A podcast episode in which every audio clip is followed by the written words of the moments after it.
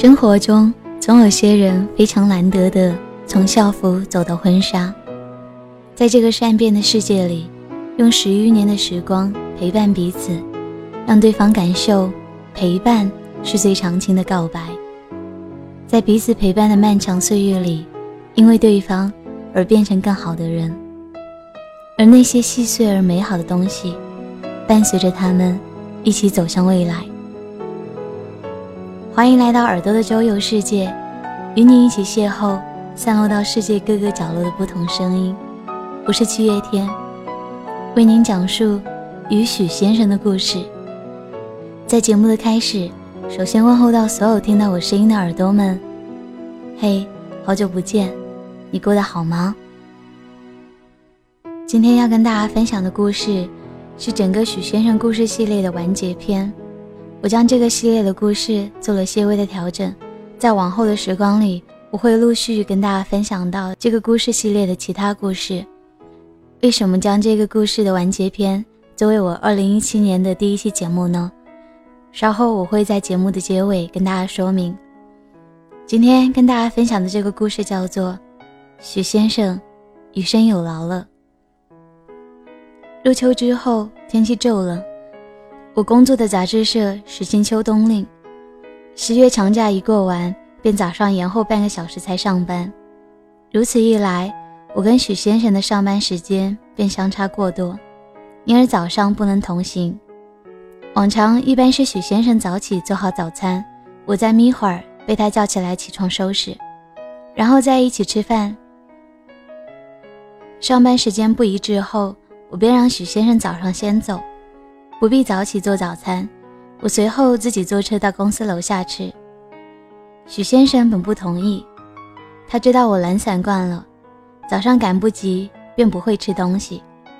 在我再三保证一定会按时吃饭、早早作息的前提下，许先生才勉强同意了我的提议。往后我们俩便极少在早上碰过面。虽然我每天起床的时候已经见不到许先生的人影。可是拥有一颗操不完心的许先生，总是会留下很多叮嘱。小浅，锅里有昨晚熬的小米粥，今早喝，刚好烂的入口。你上班前记得喝一碗。我给你热了牛奶，在保温杯里，记得早上带走过去喝。保温杯里熬了许多冰糖雪梨，你记得带到公司去，别又咳嗽了。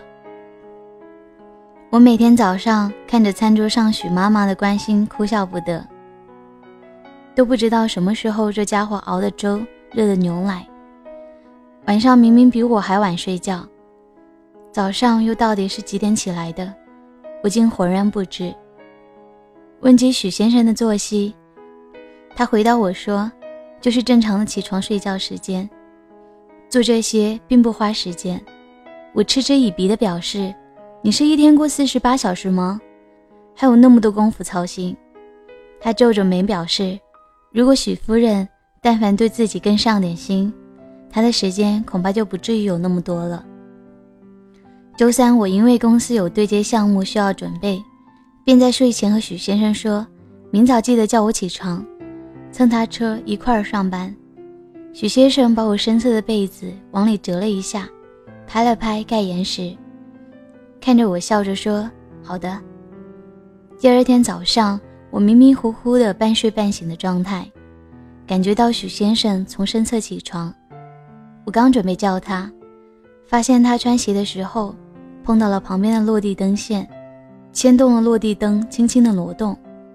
他立马紧张的回过头来看我有没有被吵醒，看我依旧保持睡姿，没有惊醒。而后小心翼翼地拿着鞋、拿着衣服出了卧室的门。不一会儿，客厅的洗漱间里边便传来了他刻意压低了水龙头接水刷牙的声音，稀稀疏疏的，我听得并不真切。再就是他在厨房里轻拿轻放的那些锅碗做早餐的声音。我躺在床上睁开了眼，屋内拉了窗帘，看不清外面的天色。可我感觉得到，现在还非常早，刚还迷糊不清的头脑，此时此刻却异常清醒。我从小因为和外婆一起住，老人家的睡眠浅，我的睡眠质量便也一直不高，轻微的声响便会惊醒。接下来便是辗转于床，等到天亮。后来搬到妈妈和叔叔的家之后，更是认床的厉害，整夜整夜的睡不着觉，睁眼看着天花板熬过一夜，然后听到早上他们开门上班的声音。在挣扎着爬起来，自己洗漱上学。大学也是如此，寝室一共四个人住宿，我永远是最晚睡觉，最早起床。光线和声响都会影响我的睡眠，极其敏感。我一直以为这两年我的睡眠质量已经有所好转，直到今日才明白，我无数睡得安稳踏实的原因，都不过是许先生的温柔以待。小简。起床了，许先生打开门，轻声地对我说道。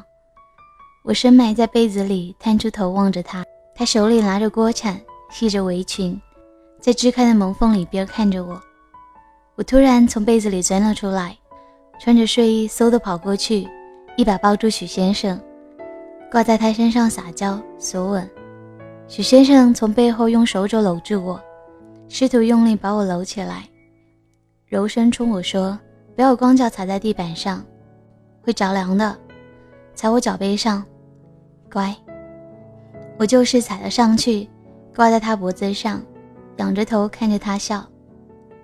他笑着低头在我唇上印了一吻，说着：“锅里的早餐要焦掉了呢。”而我的脑中却一直盘旋着那句：“饭在锅里，我在床上。”我和许先生自大学毕业之后，便都回了 A 市工作。当时他还在一家大企业上班，我则在之前的公司做本职会计。因为之前的几年，我们俩基本都是聚少离多，都决定回 A 市的时候，就已经做好了两个人从家里搬出来，自己租房子住的准备。我妈是一位雷厉风行的女士，说坦白点儿。就是思想非常前进，她觉得我这个年纪谈恋爱同居没什么大问题，自己把握分寸即可。其实更大的一部分原因是外婆。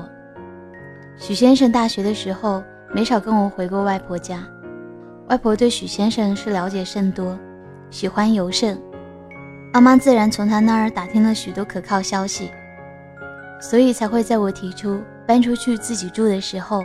没有持太大反对意见，倒是当时叔叔的反应比较强烈。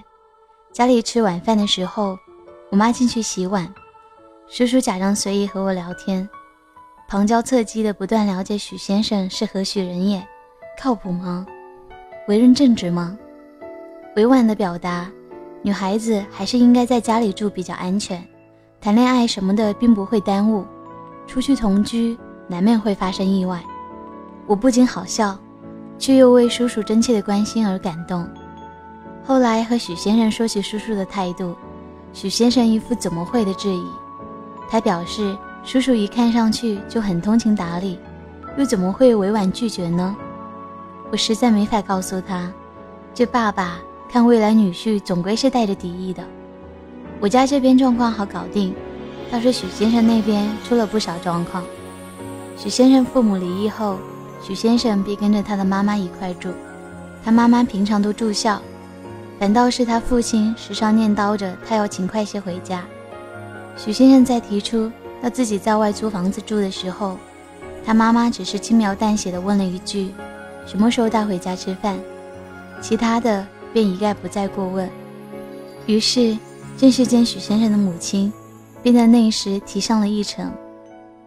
最后。我们在搬家的前一天晚上去了许先生家吃饭。许先生从小区进门便一路拉着我跟旁边的人打招呼，我不好意思地跟在他身边。他大方地跟每一位阿姨介绍我，也真诚地跟每一个邻居说谢谢。我从一开始的紧张，渐渐地被他正式的模样而觉得轻松不少。进屋后，就只有许先生的妈妈在厨房忙碌。我见过几次他母亲，这次算是第一次正式见面。许先生的母亲有着一手好厨艺，做了满满的一桌菜招待。我在来之前便和许先生说好，饭桌上不用照顾我，我自己会夹菜的。菜上桌之后，我也没有把自己当做外人的假装客气，自然的便夹起菜吃饭。夹菜的时候还不忘给许先生抛了个眼神，示意他看吧，我是不是吃的特别棒？他回了我一个宠溺的笑。许先生的母亲和我聊天的时候，很自然的给许先生夹了菜放到他碗里，说了一句：“许明泽，你多吃点，这不是你最喜欢的鸡翅吗？”我端着碗，目瞪口呆的看着他夹起碗里的鸡翅，他看过来冲我努努嘴。挑着眉示意我吃饭，我低头扒饭的时候，心里五味杂陈的紧。吃完饭，他送我回家，我俩沿着江边的风光大道散步。他不断的提醒我明天要带的东西，收拾好在家里等他，还絮叨着要添置些什么东西搬到租的屋子里。你很喜欢吃鸡翅哦，我突然开口打断他，他长叹了一口气。无奈地看着我，双手捧着我的头，使劲压着我的脸晃了晃，开口道：“我和你说话，你什么时候才会不走神啊？那你先回答我啊。”“嗯，以前挺喜欢吃的。”他双手放下，假装不在意的耸耸肩。“那你还跟我说你不喜欢吃鸡翅，骗子！”我一把拽住他，佯装生气的质问。他被我较真的样子所逗乐，搂住我的肩膀，慢慢的向前走，缓缓的说着：“傻不傻啊你？遇到你之后，鸡翅也就变得没有那么好吃了呀。那你就每次吃饭都把鸡翅给我啊？你才傻吧？不对，我才傻，居然真信了你不喜欢吃鸡翅。要是你妈妈今天不说，我还真的一直以为你不爱吃。”那你是不是也很喜欢吃虾呀？我突然想起，每次和许先生去外边吃宵夜，他总是坐在我旁边，认认真真的给我剥虾吃。我觉得在 A 市生活的人，不爱吃虾纯属异类。告诫他，真的不用为我剥虾壳，我用嘴也可以吃到虾肉。他一手辣椒油的抬头看着我说：“他真的不是很喜欢吃虾。”现在。我非常怀疑他这话的真实性。吃虾是真的很随意，因为我嫌他太麻烦了。嫌他麻烦，你还每次给我剥虾？因为女朋友爱吃啊，当然也就不嫌麻烦了。如果是我自己，就懒得动手了。我突然站定不再动，许先生不知发生了什么，也停下来看着我。我一字一句格外认真地对他说：“以后不用为了我而麻烦自己。”许多事情我都可以自己来的。他在暮色里笑着对我说：“嗯，好的。”晚上下班的时候，因为开会开的时间有点过久，我出来接水喝的空隙，才发现外边的天色早就黑了。再一想，自己忘记告诉许先生今晚得晚回家，恍然大悟，才想起来我的手机下午没电，忘记充电了。急忙从包里找出充电器，充好电开机。坐在座位上等待开机的时候，心里七上八下的紧张。虽然已经做好了许先生的信息轰炸的准备，可是手机开机前的一分钟，我还是被突如其来冒出来的诸多信息而长叹了一口气。还没来得及看未接电话和短信，手机便在接连不断的震动中再一次黑了屏死机。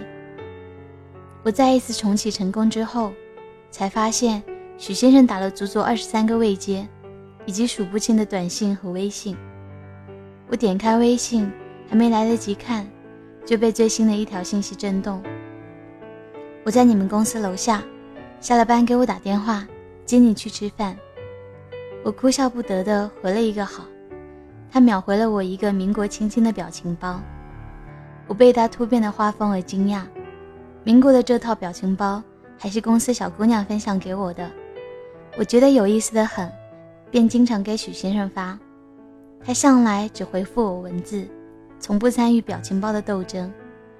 没想到他居然偷偷的保存了，还运用娴熟。等我真的把工作都收拾完毕，关电脑准备下班的时候，发现已经快九点了。正打算起身的时候，发现办公室加班的人全趴到了窗边朝外看，边看边惊呼。我看着他们欢呼雀跃，内心却只想着快点下去和许先生回家。浅浅姐，快来看！办公室的一个小姑娘趴在窗前大声呼唤我。我疑惑地站住，看着她一脸茫然表情。浅浅姐，你快来呀！这个人好眼熟，你快来！我听到眼熟，便迟疑地朝窗前走去。站在窗前朝楼下看的时候，真是哭笑不得。楼下大屏里边有个人正在放烟花，还不忘手里拿着烟花跑着玩儿。就算隔了楼层的距离，我也一眼就看出来了，楼下这个疯子正是许先生。看到我笑了。小姑娘们一阵叽叽喳喳的围了过来，我推开她们，摆摆手表示很晚了，要下班了，他们才肯放行。到楼下的时候，许先生的烟花还没有放完，我站在瓶里看着他举着烟花冲我笑，我也只好冲他大声地说：“你不怕被保安抓走吗？”他把烟花放在地上，跑过来牵我，走到烟花中心的时候，突然牵着我转了一圈儿。我被他突如其来的舞风给弄得尖叫连连，过路的人不断看了过来。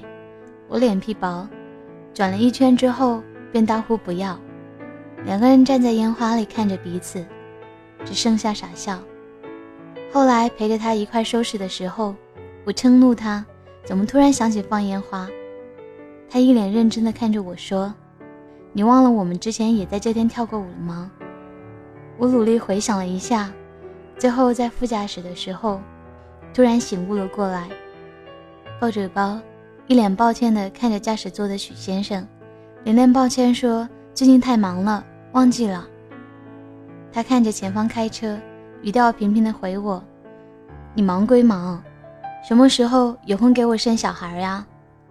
我被他一本正经的模样逗乐，撒着娇说：“实在是忘记了。”他侧过脸来，一言不发。我就是亲了他右脸一下，这才把他给哄好。你晚饭吃饱了吗？还想去吃点什么？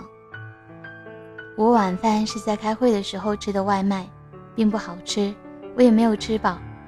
近期不知为何总是饿得特别快，可又一想，这个特殊的日子应该吃点好吃的，于是语气柔和地冲许先生说：“想回家吃他做的饭。”许先生一副心知肚明的模样，点点头说：“许夫人要求，必定相从。”我和许先生从家里搬出去，在外租房子后，便算真正意义上的结束了三年异地。租的是一室一厅，有落地阳台。许先生买的家具，我俩一开始并没有多少钱，便经常大晚上的躺在床上，两个人开始刷淘宝，刷二手家具。一起前前后后花了差不多一个月的时间，白天上班，晚上捣鼓，这才把家里给弄好。我们俩在阳台种了许多绿植，屋内挂了许多我们都喜欢的小众壁画，桌子、柜子都是网上淘来的二手家具。搬回家之后，便自己喷漆重组。厨房是消耗最大的地方，一切物件都是重新制备的。许先生的厨艺不在话下，我就只好负责花钱买好看的碗筷、餐桌垫等等。我俩在客厅留了一面白墙壁，买了懒人小沙发，周末的时候便窝在里边，拿着借过来的投影仪看电影。卧室是大大的双人床，隔了一个小空间做我俩各自的工作区，基本上是许先生的工作区域。我在家。基本都是窝在沙发里，我们俩每日早起做饭，步行去上班，晚上在一块儿逛市场，回家做饭，饭后再去楼下小区散步，日子就是一天天的过生活。记得有一次，外婆来市里检查身体，住妈妈那边没人照顾，我便回家住了几晚。许先生当时一个人在家里边，每天给我发信息。并不问我什么时候才回去，还有多久才能结束，只是一个劲儿的给我发阳台上开了花的植物，屋里边他新买的地毯，以及他每日在厨房里新琢磨出来的菜式。我笑他是不是学古人催妻子回家一般，即告诉他陌上花开，可缓缓归矣。他立刻反驳说我没有，一转身便会在电话里头不断的问我家里一次性垃圾袋放哪儿了，之前买的洗衣液又在哪里。还有他的那双鞋洗干净之后，我又搁在哪儿了？许先生本就不是粗心的人，我识破他的伎俩，在外婆回家后，便立马拎着一袋子菜赶回了我俩的小屋子。他给我开门的时候，一脸的“你怎么就回来”的表情，却怎么也止不住伸过手来帮我拎袋子，嘴角上扬起的笑。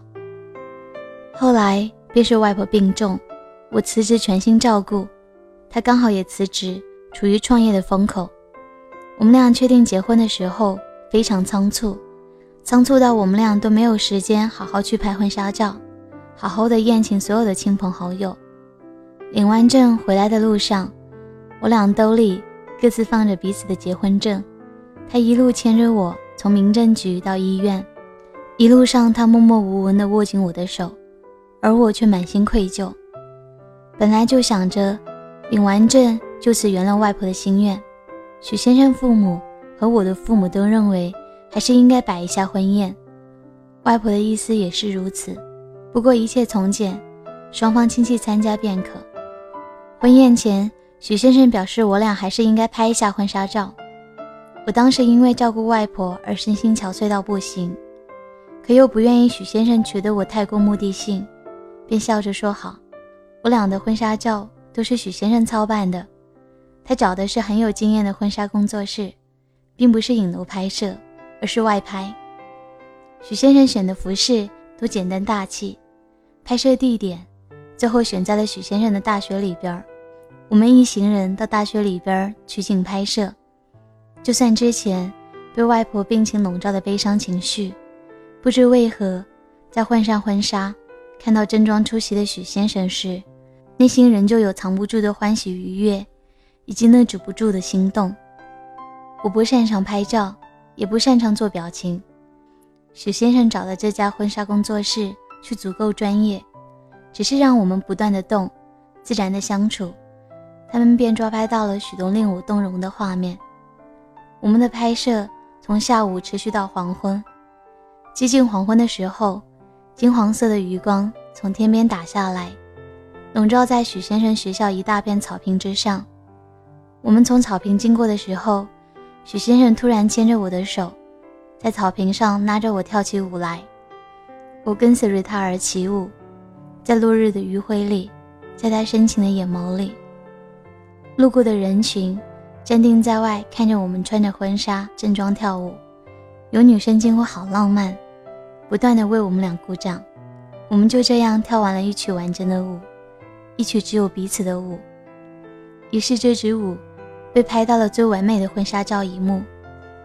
那张照片后来被许先生布置婚宴的时候，洗成了超大篇幅悬挂。我从婚礼现场慢慢朝他走近的时候，背后的画面便是我们在落日里起舞。而距离当初我们拍婚纱照跳舞的那天，刚好过去了两年。到家的时候。许先生去停车，我去开门。开门进屋才发现，原来许先生早就下班回过家了。我指着餐桌上一大袋食材问：“你是什么时候回来的？”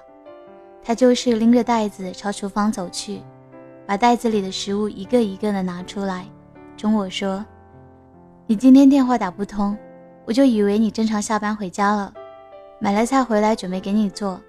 进屋才发现你还在公司。”我只好又跑回市里接你了。我站在厨房门口，不知该怎么接话。这个傻瓜永远做着那些令我动容又愧疚不已的事情。我正准备去帮他洗菜的时候，手机响了。喂，浅浅啊，你手机终于开机了。我示意许先生，我妈来电话了，便朝外走去和我妈聊天。哦，那会儿手机没电了，怎么了？你上次不是说月经没来，以为又是身体出问题去检查了吗？今天带仔仔去医院检查的时候，我顺便过去帮你拿了体检报告。你这孩子自己怀孕了都不知道吗？啊，妈，你说什么？拿着手机的我再也听不真切我妈后边说的话，整个脑子都是轰炸盘旋着，不断回应的那句：“你怀孕了，我怀孕了，我要做妈妈了。”许先生看着我，一手抓着手机，一脸震惊的表情。不知发生了什么，朝我走过来。我惊讶地瞪着眼睛看着他，他疑惑不解地从我手里接过电话，喂了一句。等他挂掉电话的时候，我仍旧处于不敢相信的状态。反倒是许先生惊喜的说不出话之外，一把抱住了我，紧紧地把头埋在了我的脖颈里。我们拥抱许久，彼此都在试图缓和情绪。我轻轻拍了拍许先生的背，他的头轻轻埋在我脖子处挪动，我才感觉到一股热气在我脖子里氤氲。许先生正在落泪，他深吸了一口气，再次紧紧抱住我，在我耳边轻轻地说着：“谢谢你，小倩。”我笑着抚摸许先生的背，语气柔和地和他说：“许先生，雨轩恐怕有劳你了，恐怕有劳的。”不止我一个人了。好了，这个故事就为你分享到这里。我在节目的开始跟大家说过，我将这个系列的故事分享的顺序做了些微调整，将这个故事系列的完结篇当成二零一七年的第一期节目分享给大家。原因之一是因为我看到这个系列故事的作者谷谷在微博上更新这个故事的时候，有说到。今年将会把许先生的系列故事以出书的形式来跟大家见面，所以在这里首先要恭喜姑姑，也非常期待许先生的系列故事以书本的方式来呈现。原因之二是因为在一个多月前，我步入了人生当中另一个非常重要的旅程。也曾对某个人说：“余生有劳了，请多指教。”是的，我结婚了。所以在看到这个故事的时候，非常想跟大家分享。好了，今天的节目就是这些，感谢你的聆听，我们下期再见。和我一起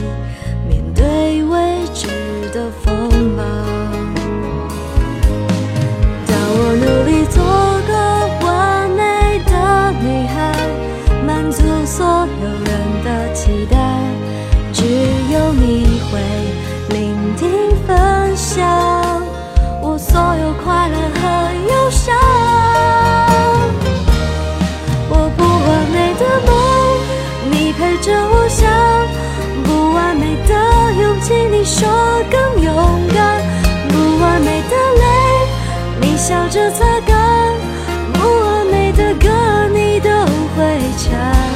我不完美心事，你全放在心上。这不完美的我，你总当作宝贝。